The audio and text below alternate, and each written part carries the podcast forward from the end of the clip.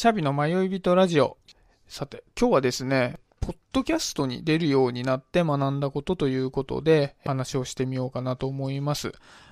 えっと、僕自身ですね、今こう、ヒマラヤで一人喋りをして、おしゃべりの練習をしているところなんですが、えー、もともとこういう音声配信というのが初めてなわけではなくて、1年ほど前から、 Voicy と、 Apple のポッドキャストで配信されているコルクラボの温度っていう音声コンテンツをパーソナリティの一人として配信をしてます。で、今回ちょっと話したいのは、えー、1年間この音声コンテンツっていうのをやってみて、感じたことみたいなことを話していこうかなと思ってます。で、えっと、はじめにまあ、このコルクラボの温度という、えー、音声コンテンツを聞いたことがない方も、えー、もしかしたら聞いてくれてるかなと思ってるので、この音声コンテンツの形式を説明してみようかなと思うんですけど、このコルクラボの温度っていうのは、えー、まずお題が立っていて、そのお題について、まあ大体いつも3人、まあ、あの、メンバーは毎回毎回変わっていくんですけど、3人で、だいたい20分間と決めて、えー、トークをしていくと。フリートーク形式でトークをしていくという番組になってます。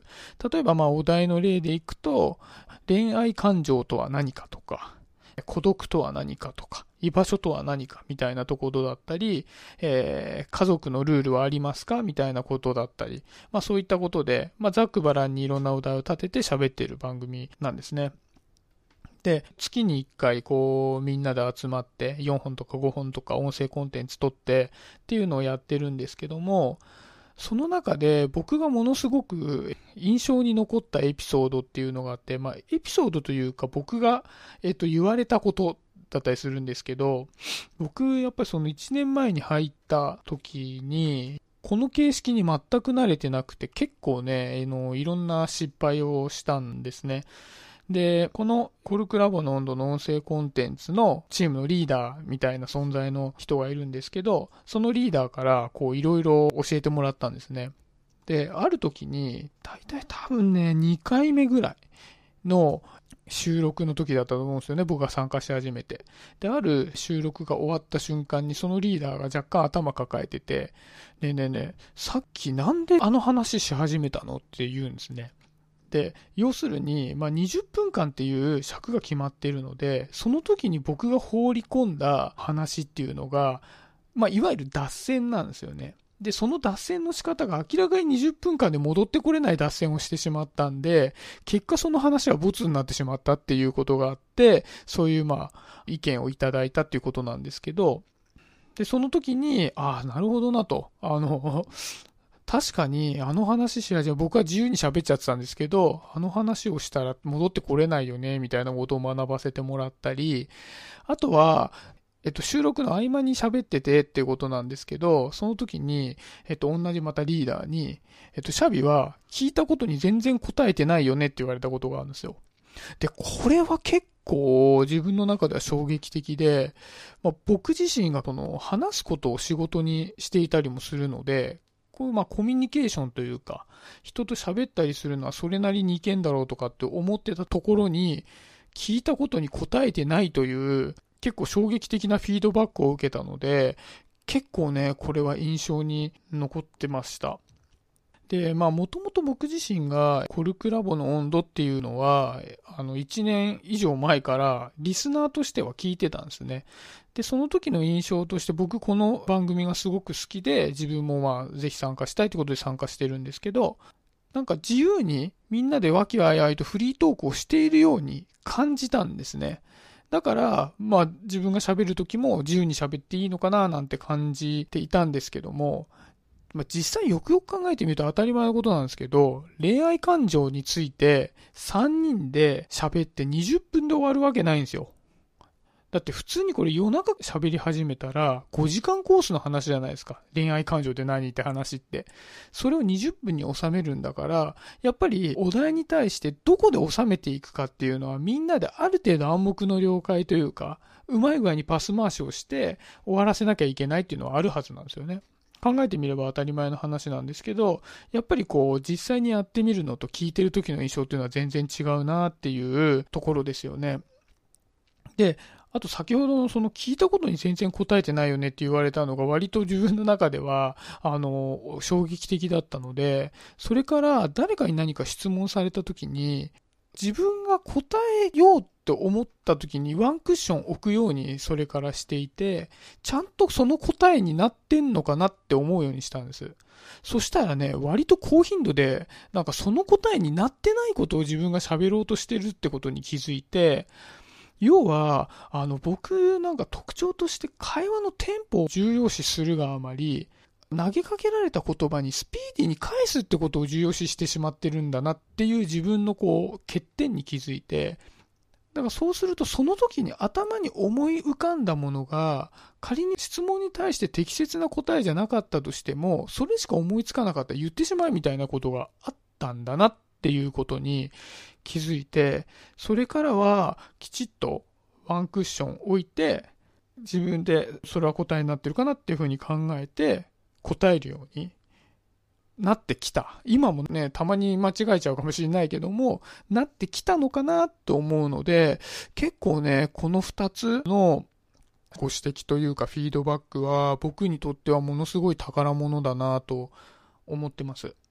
で、えっ、ー、と、まあ、実際そのポッドキャストに出て、あの、まあ、1年間経って、まあ、今こういったヒマラヤで一人で喋らせてもらってるんですけど、そこで、まあ、自分が、あの、学んだことっていうのは何かなと思った時に、まあ、3つあるなと思っていて、1つは、まず自分が喋ることが好きだなっていうことが認識できたってことですよね。なんかその仕事でやってるから、その営業自体は好きだなっていうのは分かってたんですけど、喋ることそのものがこんなに好きなんだなっていうのは、それほど頭の中には思ってなくて、やっぱりやってみて、あ、何よりも喋ることが好きなんだなっていうことに気づかせてもらえたっていうのは、やっぱりこういった音声配信をさせてもらうことができたからだなと思ってます。で、あともう一つはもうさっきからずっと話してますが、やっぱりこう、みんなでチームでいいコンテンツを作っていこうっていう風にすることによって、やっぱりこう、その中でより良くしていこうということはみんなが悪いフィードバックもいいフィードバックもしてくれるってことなんですよね。だからさっき、あの、リーダーの方が、え、ー、と、くれた2つのことに関しても僕にとってはものすごくいい学びになってますし、そういったことがなければ、なかなか人ってね、普通に雑談してる中で、あの、悪いフィードバックって言いにくかったりするので、そういった意味でも、これはすごく良かったなっていうのと、あと3つ目がですね、あの、これ自分が喋ってるのを客観的に聞くってなかなかないんですよね。やっぱりこう、音声を、自分の音声を録音しないじゃないですか。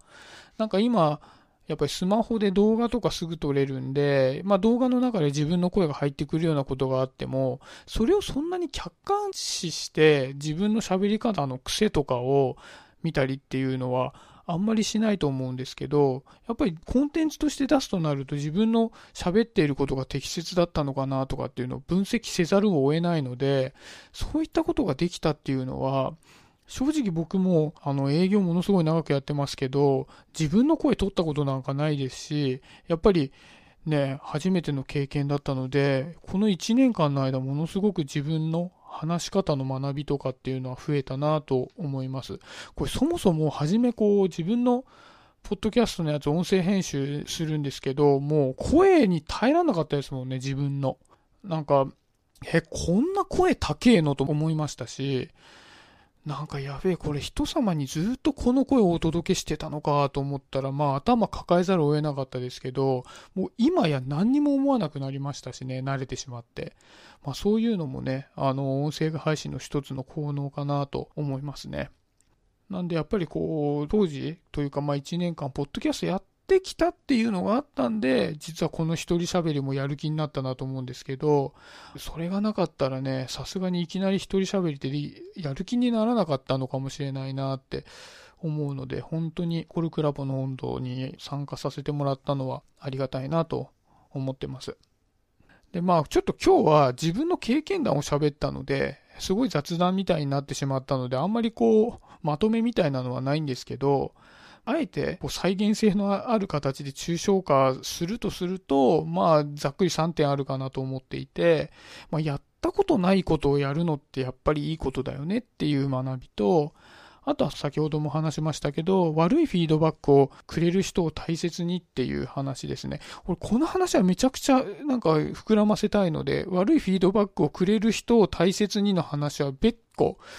1話作ろうかなと思ってるぐらいの話ですね。今度この話はします。で、あとはですね、自分がどういうことが好きなのかっていうのも、やっぱり新しいことをいろいろやってみて、あ、これはあんまハマんないなとか、これ好きだな、みたいなところから分かってくると思うので、そこもやっぱり、あの、学びになってるのかなと思いますというところですね。まあね、あの、音声配信ってね、本当にいろんな気づきがあって面白いんで、ぜひぜひ今までやったことなくてこの音声配信を聞いてくださってる方がいたら、ぜひやってみてくださいっていうとこですね。あの、実はこれ、なんか聞いてくれてるお友達がいて、ちょっとね、あの、話の中で今度一緒にこういうラジオの配信みたいなのやろうみたいな話になってて、これはこれでね、すごく嬉しい展開だなと思ってるのでね、うん、そういった意味でも音声配信すごくいいかもしれないなっていう話です。はい、そんなところで今日は終わりにしようかなと思っております。じゃあまた、バイバイ。